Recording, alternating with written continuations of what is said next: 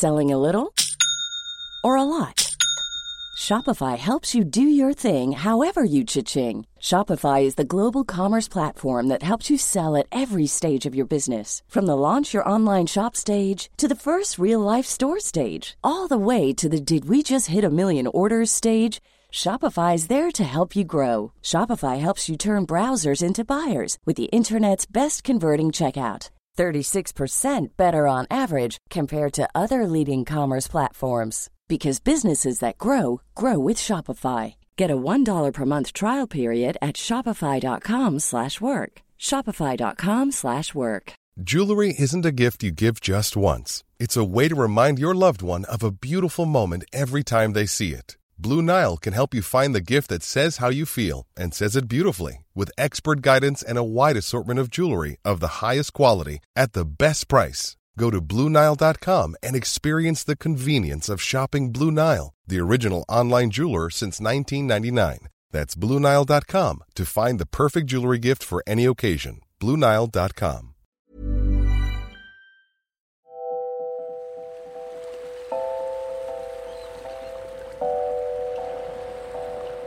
Women of the Seas. Le podcast des aventurières de la mer.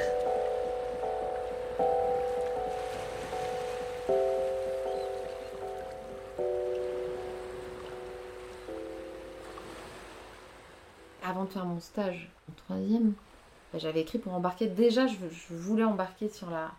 Je voulais faire mon stage sur la baie fondante. Et j'avais écrit au commandant de la baie fondante. Et qui m'avait répondu. Commandant Sévère à l'époque. Et j'étais trop fière, quoi. Il m'avait répondu que c'était pas possible, mais j'avais une lettre écrite de sa main et tout, avec le cachet, comme des vieilles enveloppes. Il m'avait dit, bah non, vous pouvez pas embarquer, mais par contre, il y a la porte ouverte. La baie Freud, c'était mes copines qui comprenaient rien à mon délire au lycée. Elles avaient écrit ça. La baie Freud. Baie Freud, elles comprenaient pas. Marine Delmas, 37 ans. Lieutenante embarquée sur le remorqueur de haute mer, d'assistance et de sauvetage, l'abeille Bourbon.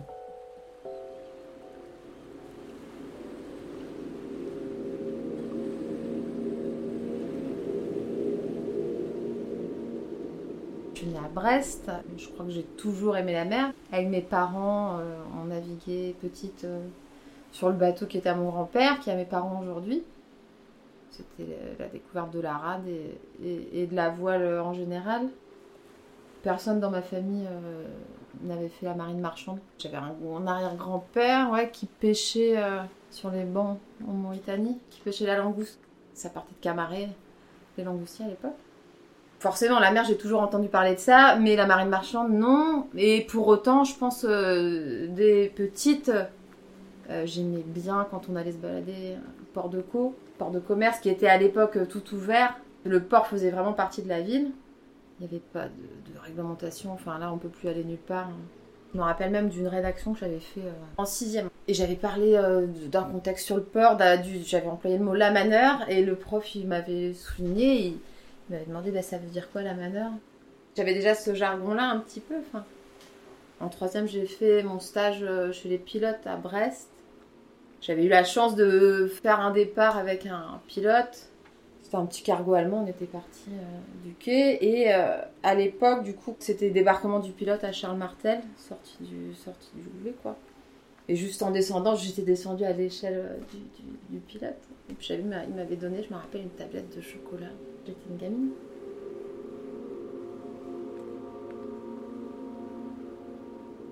Et à 18 ans, bah, je savais que j'avais envie de faire l'hydro. École de la marine marchande, euh, École nationale de la marine marchande. Aujourd'hui, l'appellation a changé, École nationale supérieure maritime.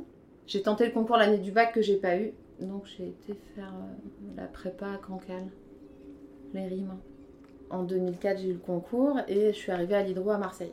À l'époque, on embarquait dès la première année, on embarquait, euh, c'était variable entre 1 et 3 mois.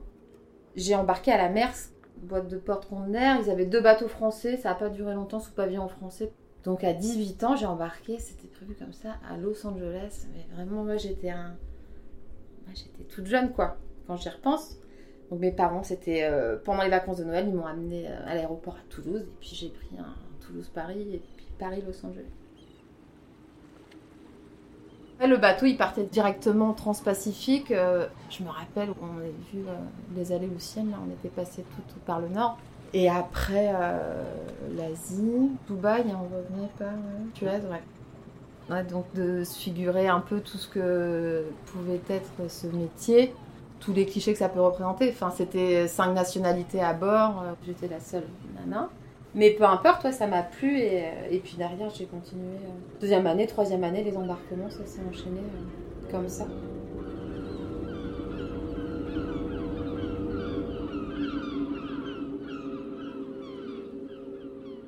Dès l'enfance, moi, j'étais un peu fascinée, bah, forcément par la baie Flandre. C'était vraiment ce, un peu un bateau mythique dans l'imaginaire des gens, enfin, qui, qui moi, m'interpellait auquel je pouvais penser, enfin ce, bateau, euh, et les lectures que j'avais pu faire. J'ai postulé une ou deux fois chez eux, ça n'a jamais fonctionné. Et euh, quand je suis sortie de cinquième année en 2012, l'armement m'a appelé pour savoir si je pouvais embarquer comme, euh, comme officier ou comme lieutenant pour un remplacement à contrat court.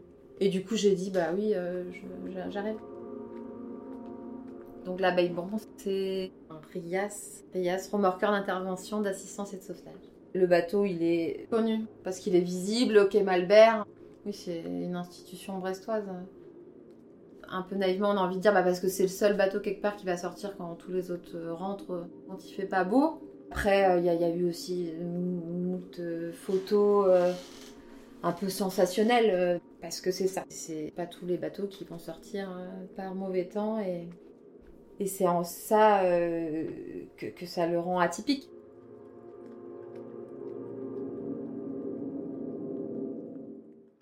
Bonsoir. Ah vraiment, nous sommes trop gâtés et ça commence à suffire. Nous n'avons pas de pétrole, mais nous avons des pétroliers au large et qui s'échouent sur nos côtes bretonnes pour abîmer ce que nous avons de plus beau et ruiner la saison des pêcheurs. Nous ne sommes pas loin du record du monde de la pollution depuis ce matin, avec ce pétrolier libérien dont l'armateur est américain et l'équipage italien, et qui s'est échoué sur les récifs à 2 km au large de Port-Salle, sur la côte nord du Finistère.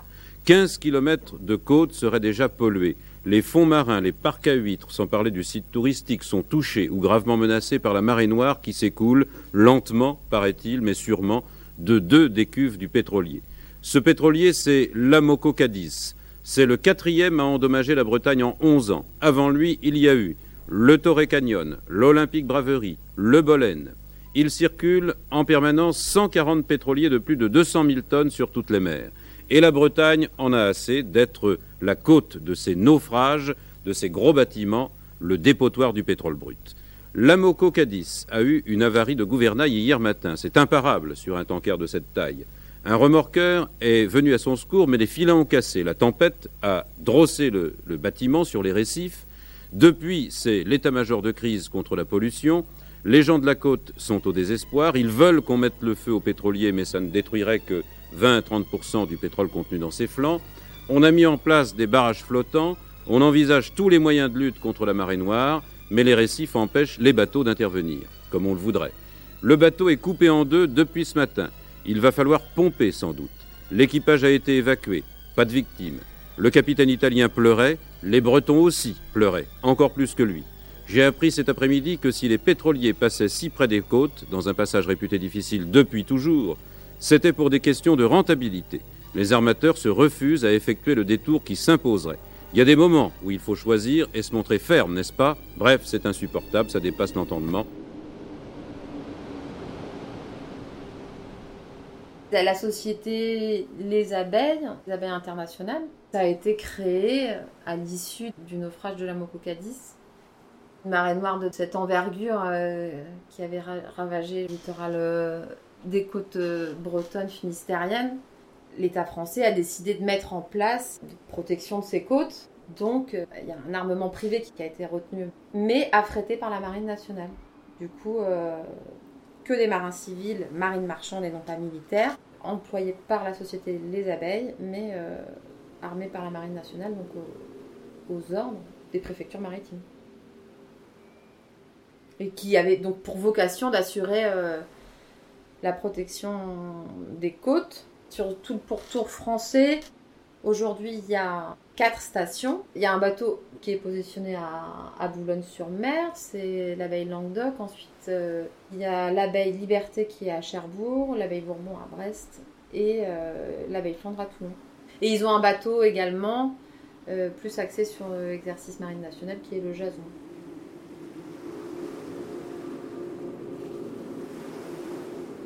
Le remorquage s'est pané avec les abeilles, mais il y avait plusieurs sociétés qui étaient en concurrence et le, finalement le passage de remorque, ça a pu mal se passer parce qu'il y avait trop de discussions commerciales.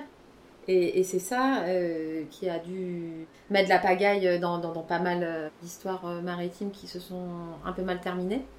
Et donc ils se sont dit, bah oui, on va désigner un seul et même armement. Si le préfet maritime estime qu'un bateau représente un danger pour les côtes françaises, il peut donc décider d'une mise en demeure mettre en demeure le bateau. Le bateau, on a Paris, qui veut dire qu'il a obligation de, prendre l'armement, sous peine d'être arraisonné.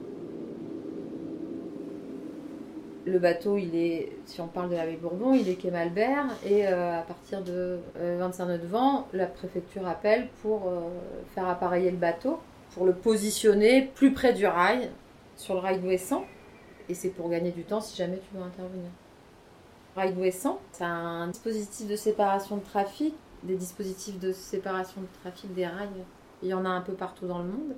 Et celui de euh, qui voit euh, combien de pourcents des, bateaux euh, de la flotte mondiale, mais un sacré, un sacré nombre, et ben ça permet que ce soit pas l'anarchie en fait sur la mer et que ce soit comme sur une autoroute. On monte dans un sens, on descend dans l'autre et on fait pas n'importe quoi. On ne traverse pas dans tous les sens. Donc euh, le bateau, pour le positionner plus près du rail, qui va se mettre soit à Camaret si tu as du sud-ouest 25 nœuds. Euh, après tu choisis en fonction du vent, donc tu choisis ton abri, euh, Camaret 25 nœuds. Sud-ouest, bah, tu es, planqué. Entre 25 et 30 nœuds, le bateau va aussi se positionner à, à hein, ou ça peut arriver au Blanc-Sablon. Et après, quand c'est un peu plus fort, 30 nœuds, la Bourbon va, va prendre son. Il y a un coffre au Stif, dans la baie du Stif à, à Ouessant. Ils ont une grosse tonne, donc euh, ils vont aller là-bas jusqu'à temps que l'orage passe. Et si tout va bien, ben, ils sont restés euh, X heures, X jours en général au coffre. Et puis si ça se passe pas bien, ben, ils, vont, ils, vont en intervention. En cas de gros, de gros problèmes, ben, ça fait gagner du temps. On gagne euh, Camaret 40 minutes, ou essence, c'est plus que ça. On gagne une heure et demie, je dirais.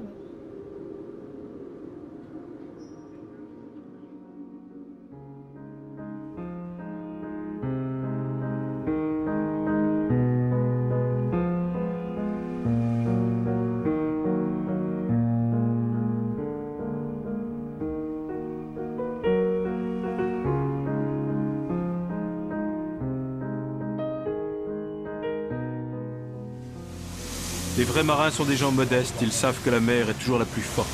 Mais ici, à Ouessant, ils sont plus modestes encore, parce qu'ils se méfient, et ils ont raison de se méfier. Ouessant, l'île du bout de notre monde, au large de la Bretagne, c'est l'île Sentinelle, la dernière avant la finie. Elle est plus que belle, Ouessant. Les cartes postales ne mentent pas. Elles nous disent que les hommes ont jugé bon d'encercler l'archipel de balises, de phares, de tourelles. Car pour les marins, Ouessant, c'est ça.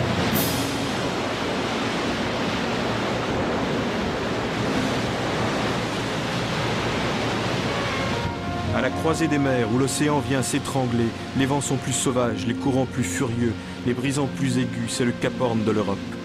Et ces cartes postales-là, vous ne les trouverez pas en kiosque, il faut aller les chercher soi-même. Rares sont les points du globe où les catastrophes furent aussi meurtrières, mais aujourd'hui la carte des sauvetages s'est substituée à celle de naufrage. J'ai voulu comprendre pourquoi. Ce fut une sacrée croisière, une croisière de plein hiver, à bord d'un des plus puissants remorqueurs du monde, l'abeille Flandre qui garde Ouessant comme on garde un trésor ou un stock de nitroglycérine.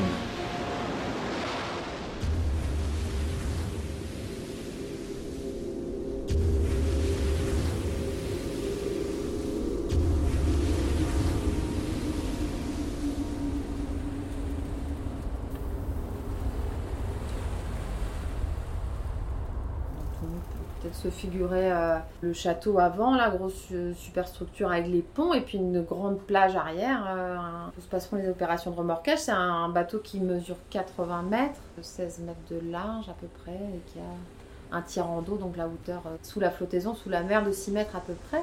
C'est un bateau puissant, très puissant pour sa taille, euh, qui a quatre moteurs de propulsion, quatre moteurs diesel, chacun couplé sur une hélice. Donc il y a deux hélices, des hélices à pas variables on dit, qui, le rendent manœuvrant, plus deux propulseurs à l'avant, deux propulseurs à l'arrière. Donc ça en fait un bateau qui est très manœuvrant, très puissant.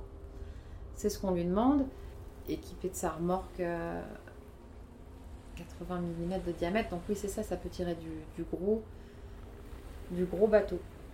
Un bateau construit en Norvège, chacun a une cabine, euh, les 12 membres d'équipage, euh, deux carrés séparés, c'est vieille école quoi, vieille marine. Chacun mange dans son carré, les officiers d'un côté, l'équipage de l'autre. Les 12 euh, membres d'équipage de la Bourbon embarquent pour un mois. Chacun doit euh, rejoindre le bateau s'il est hors quart et qu'il est parti à terre euh, pour raison personnelle. Doit re- re- rejoindre le bateau. Il y un ordre d'appareiller. C'est en 40 minutes que le bateau doit quitter le quai. Donc les moteurs sont toujours en, en préchauffage, hein, ce qui permet de démarrer des moteurs chauds et de partir rapidement. Au pont, euh, en passerelle, il y a un commandant, un, second, un lieutenant. Chacun fait 8 heures de quart par jour, 2 fois 4 heures. Ensuite, sur le pont, il y a un, maître d'équipage, donc un, un bosco. Un bosco, un maître de manœuvre et deux matelots. Et ensuite, en machine, il y a un chef mécanicien, second mécanicien, maître électricien, maître machine et un cuisinier. Moi, j'étais lieutenant donc le lieutenant euh, hors opération, il prend le quart de minuit à 4. Et même euh, à quai, en fait, il y a toujours quelqu'un qui veille. Par contre, là, on dédouble quarts, on fait deux heures.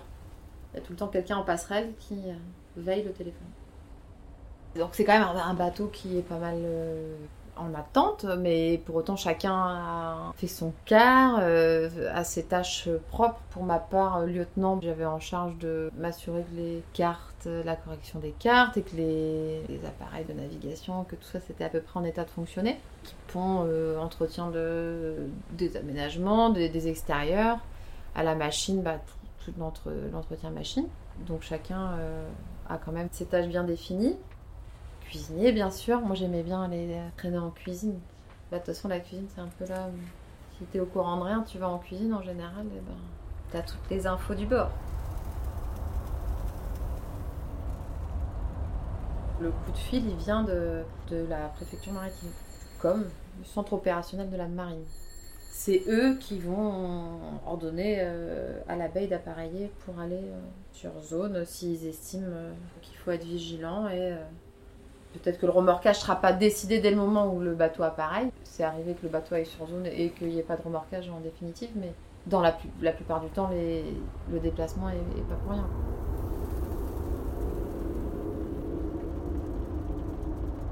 Nous avons appareillé en dix minutes et débordé la pointe qui nous abritait. Maintenant, la danse commence. Nous longeons au plus près la côte nord de l'île, la plus rude, dont Carlos connaît chaque caillou, à la rencontre du Capraia.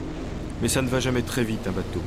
Même avec 20 000 chevaux lancés au galop, nous filons un peu plus de 15 nœuds, un peu plus de 25 km heure. Le courant nous pousse, mais nous avons le vent dans le nez, d'où ces vagues courtes et hargneuses dans lesquelles nous passons en force. L'abeille en a vu d'autres. C'est le seul bateau tout temps de la zone, le seul qui continue à faire route quand les autres s'abritent ou fuient, quand les hélicos sont cloués au sol. Nous avons le Capraia au radar et nous commençons à comprendre. Son commandant en a eu assez de rouler terriblement, encaissant la mer de travers sur le rail. Il s'est permis d'enfreindre les règles, de modifier son cap pour prendre les vagues par l'arrière et fatiguer moins. Mais il n'a pas pensé que le vent le rabattrait vers l'île et que les hauts fonds l'aspireraient en direction des brisants. À la passerelle de l'abeille, guettant l'écho du radar, on est partagé entre la rage et la crainte. Mais la règle absolue est de ne pas céder à l'excitation. On garde son adrénaline pour soi. C'est obligatoire et c'est nécessaire. Encore 20 à 30 minutes de route. Et ces hommes là-bas, malgré les mises en garde d'Ouest Trafic, savent-ils seulement qu'ils jouent avec la mort? Les rochers le long de cette côte ressemblent à des crocs, à des dents prêtes à mordre. Aucun acier n'est assez dur pour ces mâchoires-là. Manifestement, le commandant du Capraia ignore que la petite île de Keller, bien visible par ce temps à grains et qu'il croit doubler sans problème, est prolongée par une chaussée sous-marine, un semis de roches sur lesquelles il va s'éventrer. Il faut imaginer les dangers du dessous, les montagnes que la mer cache et qui déchirent les coques sournoisement.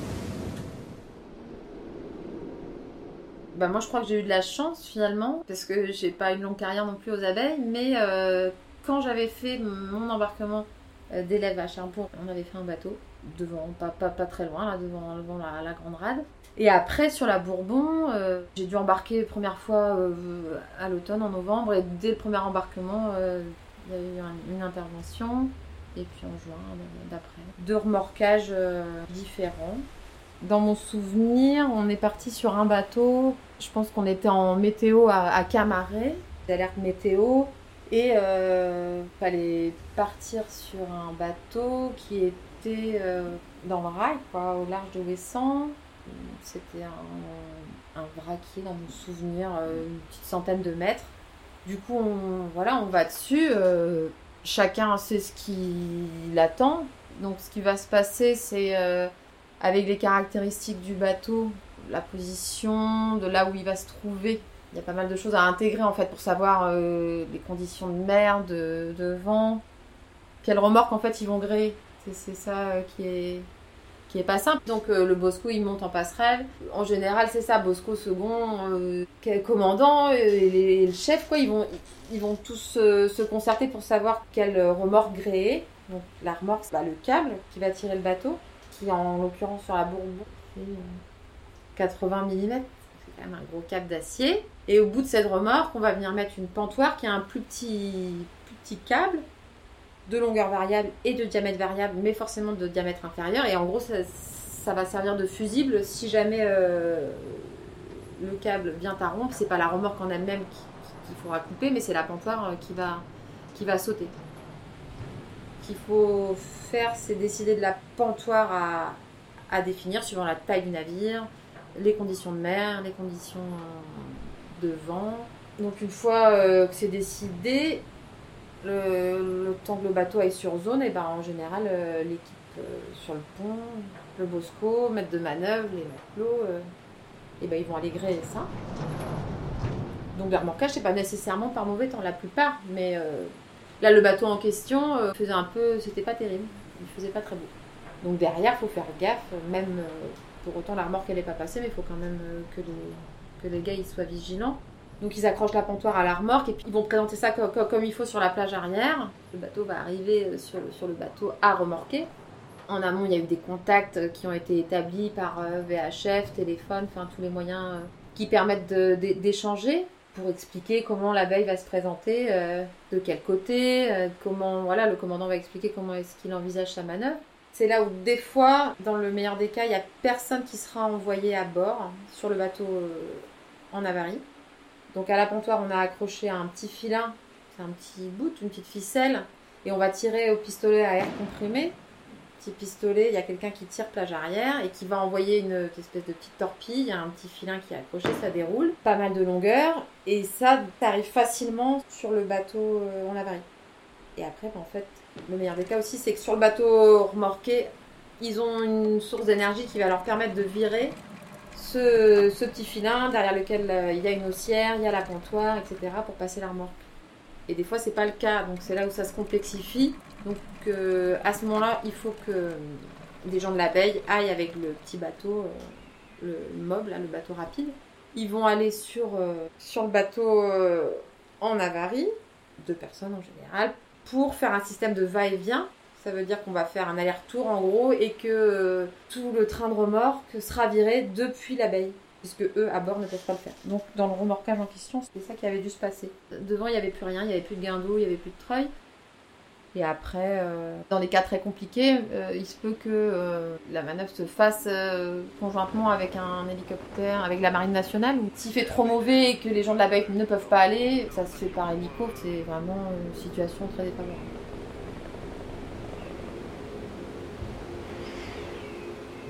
Euh, c'était des gens de la baie qui étaient allés, on passe la remorque.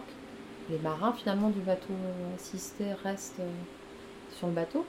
C'est assez rare où il faut évacuer, mais ils l'ont fait. hein. Il faut évacuer les marins parce que c'est pas sécu et qu'il faut qu'ils viennent à bord. Le bateau est prévu pour recevoir euh, pas mal de, de monde. Premier remorquage, j'étais descendue j'étais restée derrière, planquée sous le roof avec le, le, Bosco et je me rendais compte un peu de l'état plage arrière et euh, j'étais même restée le temps que tout ça, ça déroule. Donc au bout de cette grosse remorque, il y a ce, cette grosse, t'as une manie orange là, on appelle ça la soquette sur lequel il va venir se frapper la pontoise. Et ça, ça peut faire un fort ballon. Et du haut, t'as du recul, tu aurais envie de leur dire mais c'est pas là qu'il faut te mettre quand tu es eux dans le, en bas, c'est moins simple de se rendre compte. En théorie, le lieutenant est censé gérer euh, les communications un peu avec l'extérieur. Euh, ça sonne un peu de partout. Enfin, il faut euh, un petit peu échanger et puis après faire une prise de notes aussi des événements marquants pour rédaction derrière pour le moment du rapport de mer. Moi, j'étais forcément dans l'observation, puisque c'était mes premiers remarquages.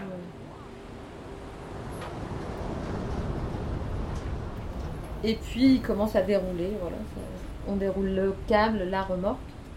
Ça, ça prend un peu de temps pour établir le, convoi en fait du bateau remorqué, du remorqueur. C'est pareil, tout ça c'est calculé. On met pas, on déroule pas le câble qu'on veut. Il y a des abacs qui permettent de savoir quelle longueur faut dérouler. C'est le chef mécanicien qui gère le treuil. Donc il est en passerelle aussi et c'est lui qui va gérer. Euh, de dérouler la remorque, euh, la tension, euh, tension constante. Enfin, il y a plusieurs euh, options possibles. En fait, toutes ces manœuvres, elles se font depuis la passerelle arrière. Et le bateau, on regarde non pas vers l'avant, mais vers l'arrière au moment de passer la remorque. Dans ce cas présent, entre le moment où l'abeille est arrivée et où on a commencé à, à tirer, c'était peut-être 4-5 heures chacun sait ce qu'il a à faire. Là où la vigilance est grande, c'est vraiment quand la remorque va être passée. Euh, le commandant, lui, manœuvre depuis la passerelle et c'est vrai que la vue, elle, est bonne, mais euh, quand ça commence à tirer, quand l'eau rentre par les dallots, enfin, y a, ça brasse pas mal euh, derrière. Et il faut faire gaffe que quelqu'un passe pas à l'eau en fait. T'es pas à l'abri quand tu as, vraiment, tu commences à établir, à, à dérouler l'ossière qui va et la pantoire qui va venir se frapper sur euh, la bite d'amarrage de l'autre côté. Si tu as de la mer, euh, tu as une variation de hauteur entre les deux bateaux qui est pas négligeable. 3, 4, 5 mètres. faut bien regarder le ballon de la remorque aussi d'un bord et de l'autre. Même s'il est d'allô et l'eau va s'évacuer bien sûr et que tu as quand même euh, des grilles et des barres, ben, le mec il peut juste se faire prendre par une vague et et c'est la grosse piscine plage arrière et voilà et passer passer par-dessus bord. Et ça peut arriver à ce moment-là qu'il y en ait un qui se fasse, qui se soit pas planqué comme il fallait et qui se prenne un coup de cette remorque qui n'est pas encore établie dans l'axe, plus personne sur les côtés, qui est en train de partir, bah, sur un coup de gîte, de ballon, de ce que tu veux, bah, qui se la prenne en pleine, euh, Sécurité.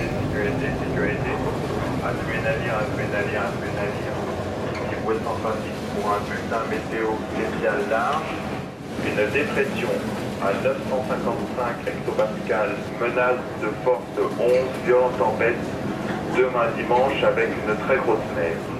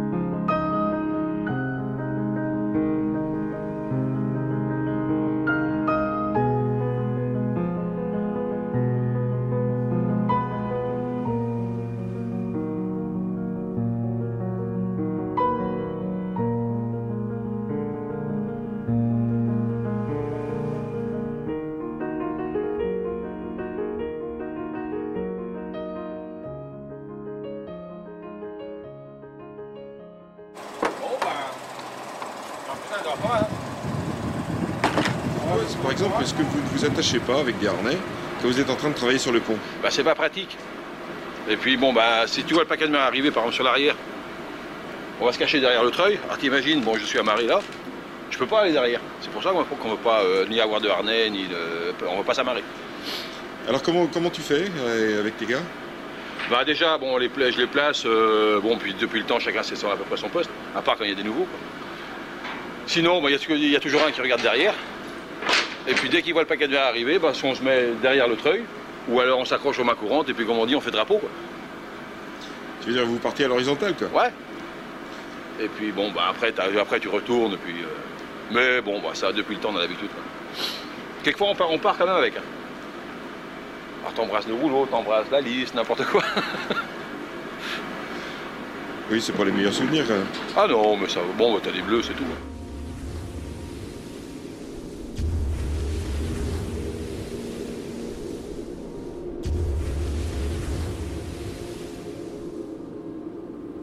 Après, le, convoi s'établit. Donc là, pareil, tout dépend des conditions de mer devant, mais 4-5 nœuds, 5 nœuds, c'était pas mal quoi comme vitesse. Et après, du coup, il avait été ramené à Brest. Alors là, donc quand tu es en approche, tu as les remorqueurs portuaires qui sont là, euh, bah, le pilote, faut larguer la remorque avec l'abeille et que ce soit euh, les remorqueurs portuaires qui prennent le relais de façon à aller coller le bateau au quai, euh, bateau en question qui n'est toujours pas manœuvre. Donc ça, c'est des manœuvres un peu périlleuses. Après, c'est les deux armements qui vont se parler en fait, ils vont se parler gros sous. euh. Le commandant va rédiger son rapport de mer et euh, une fois que les, les remorqueurs portuaires prennent le relais, euh, le bateau arrive, il l'amène le long du quai, amarré, et nous, on ne sait plus ce qui se passe. Ça s'arrête là.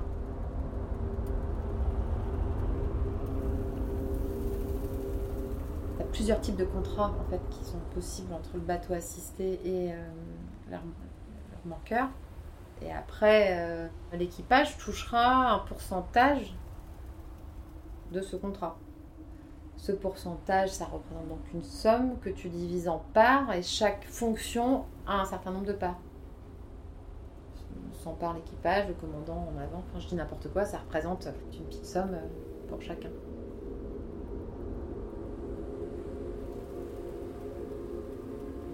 Ils ont une vocation commerciale aussi, les abeilles. C'est un armement euh, affrété Marine nationale, mais c'est aussi un armement privé hein, qui peut euh, passer euh, lui-même ses propres contrats. Peut faire du profit, euh, enfin ça reste voilà une entreprise privée. Tous les remorquages se font pas forcément aux, aux ordres de la, du préfet maritime. Ça reste à la marge des remorquages commerciaux, mais ça peut quand même se faire.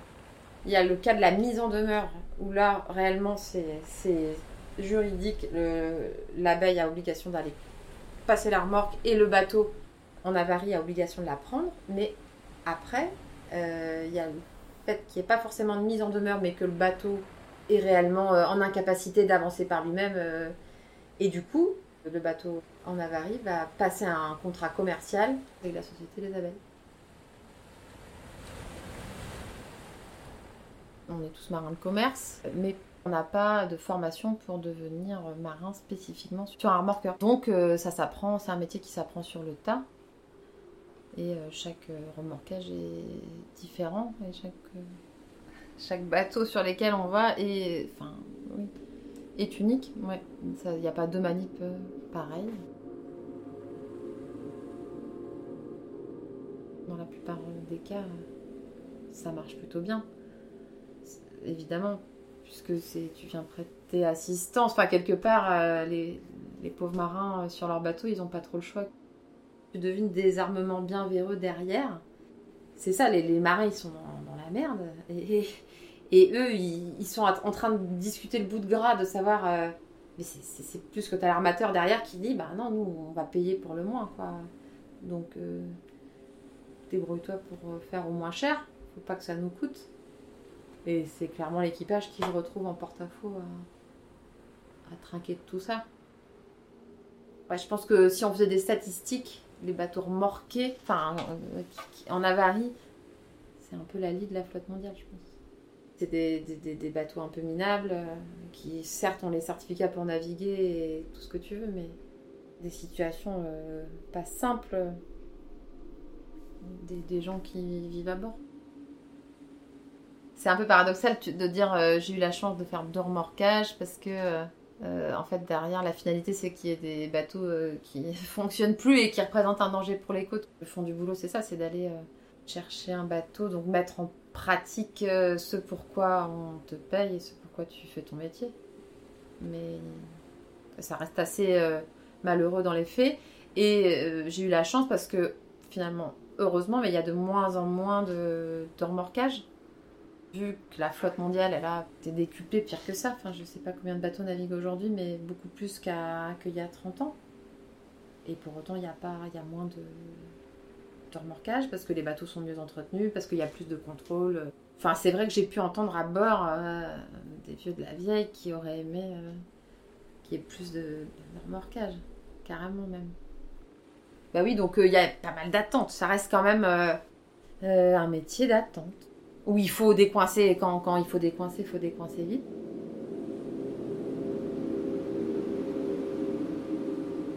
Mais il y a plusieurs types d'attentes. Je trouvais que c'était, j'étais hyper privilégiée quand on allait à Ouessant, au large de Brest. Bah déjà parce que c'est une île mythique. Enfin mythique, moi j'aime cette île. À Ouessant, généralement, il n'y avait même pas... Le réseau, ça passait pas et c'était très bien. Les gens se parlaient. Il y a l'île de Molène, euh, à la toute pointe Finistère, à euh, une heure à peu près de bateau du Conquet, qui est tout au bout du bout, bout de la pointe Finistère. Et Ouessant, c'est à 15 000, quoi, à peu près. Et c'est, euh, voilà, il y a combien? Ils sont 800 à vivre à l'année sur l'île d'Ouessant, entourés de phares mythiques. C'est tout un imaginaire, en fait. euh, ces phares. Par vent nord-ouest, quand ça tourne trop, ça rentre là où le rentre dans la, dans la baie du Stif et le bateau faisait des allers-retours dans le Fronveur. Tout doux, là, vraiment toute petite vitesse. Chenal du Fronveur, donc le chenal du Fronveur, c'est entre Ouessant et Molène. C'est un des endroits, euh, ouais, il y a beaucoup de courants, en tout cas, en France. Tu vas d'un bord ou de l'autre, oui, tu le fais pas à la même vitesse, ouais. T'as deux phares, le phare de la Jument et le phare de Quéréon. Deux ouvrages magnifiques qui sont beaux et qui sont là dans la mer. Et le, le Quéréon, il s'était éteint dans le Fronveur. Alors moi, je passe le quart euh, au second. Et là, c'est ça, le, le il s'était éteint, donc c'était un peu déroutant. C'est surtout une zone, oui, qui est pas sympathique, en fait. C'est hostile. C'est plus rude, il y a pas mal de falaises. C'est bordé par la chaussée de Keller, là, des cailloux. Et le phare du Créache, ce phare euh, rayé, blanc et noir. Une île entourée de cailloux pas sympathiques et qui, à l'époque, du coup, avait été bien dotée euh, de, de phares en mer.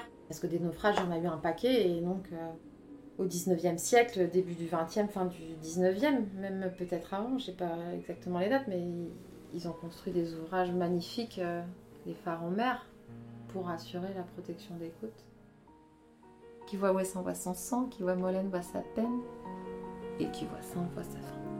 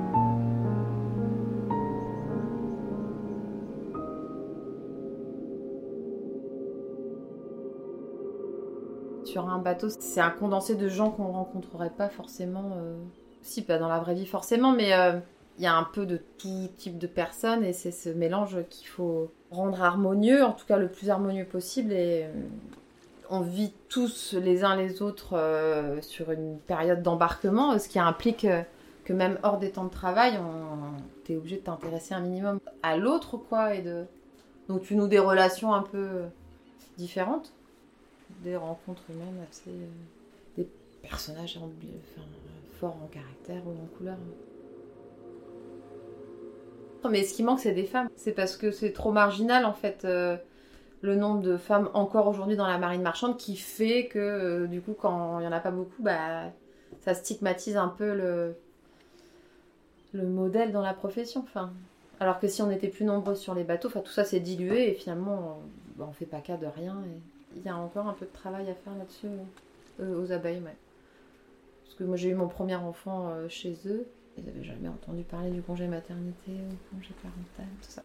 Et je pense que là, l'étiquette maternité, euh, ça, ça m'a pas. j'ai- ressenti euh, plus ma condition de femme et euh, la posture un peu misogyne, euh, je pense, de l'armement et, euh, et de certains navigants plus affichés que quand t'es la, bah, la nana euh, un peu euh, sans attache, enfin qui est là finalement pour son travail comme n'importe euh, quel autre marin. La donne avait changé pour alors et on m'a pas facilité le, le travail. J'ai été la première nana en CDI et la dernière en fait. Il y a un peu de chemin à parcourir euh, sur la place de la femme dans la marine marchande. Parce que c'est pas du tout un- dans les faits un métier réservé aux hommes. Mais même la marine marchande en général. La mer me manque, ça je sais, parce que j'en suis loin. Euh, L'attirance, elle est, très rapide et la déconnexion, elle est assez immédiate. Euh, même quand on partait petite, du coup, avec mes parents sur le, bateau familial, eh ben, il suffit pour moi de quitter le ponton et d'aller, déjà de monter sur le bateau, tu quittes le ponton et tu vas mouiller euh, l'autre côté de la rade. T'es juste sur l'eau, c'est une déconnexion. Et puis bah quand t'es sur la mer, ouais, bah, c'est, une grosse liberté, c'est beau. L'élément qu'on dominera jamais, euh, qui te force l'humilité, enfin. Oui, c'est ça, on n'est pas grand chose. Et puis c'est, magnifique, Je m'y sens bien.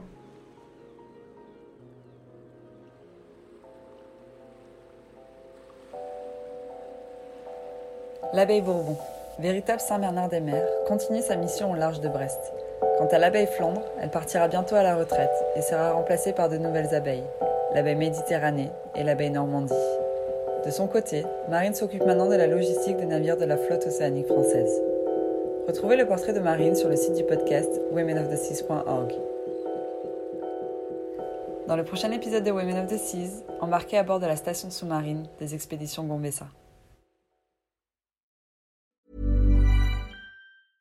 Mom deserves the best, and there's no better place to shop for Mother's Day than Whole Foods Market. They're your destination for unbeatable savings, from premium gifts to show-stopping flowers and irresistible desserts. Start by saving 33% with Prime on all body care and candles. Then get a 15-stem bunch of tulips for just $9.99 each with Prime. Round out Mom's menu with festive rosé, irresistible berry chantilly cake, and more special treats. Come celebrate Mother's Day at Whole Foods Market. If you're looking for plump lips that last, you need to know about Juvederm lip fillers. With Juvederm Volbella XC and Juvederm Ultra XC, your lip look, whether it's subtle or bold, can last up to one full year with optimal treatment and no additional maintenance. Find a licensed specialist and see if it's right for you at juvederm.com today. That's J U V E D E R M.com. Add fullness to lips in adults over 21 with Juvederm Volbella XC or Juvederm Ultra XC. Do not use if you have severe allergies or a history of severe allergic reactions, or if you're allergic to lidocaine or the proteins used in Juvederm. Tell your doctor if you have a history of scarring or taking medicines that decrease the body's immune response or that can prolong bleeding. Common side effects include injection site redness, swelling, pain, tenderness, firmness, lumps, bumps, bruising, discoloration, or itching. As with all fillers, there's a rare risk of unintentional injection into a blood vessel, which can cause vision abnormalities, blindness, stroke, temporary scabs, or scarring. For full important safety information, visit juvederm.com. Hey, it's Paige DeSorbo from Giggly Squad. High quality fashion without the price tag. Say hello to Quince. I'm snagging high-end essentials like cozy cashmere sweaters, sleek leather jackets, fine jewelry, and so much more. With Quince being 50 to 80% less than similar brands. And they partner with factories that prioritize safe, ethical, and responsible manufacturing. I love that. Luxury quality within reach. Go to quince.com slash style to get free shipping and 365 day returns on your next order. quince.com slash style.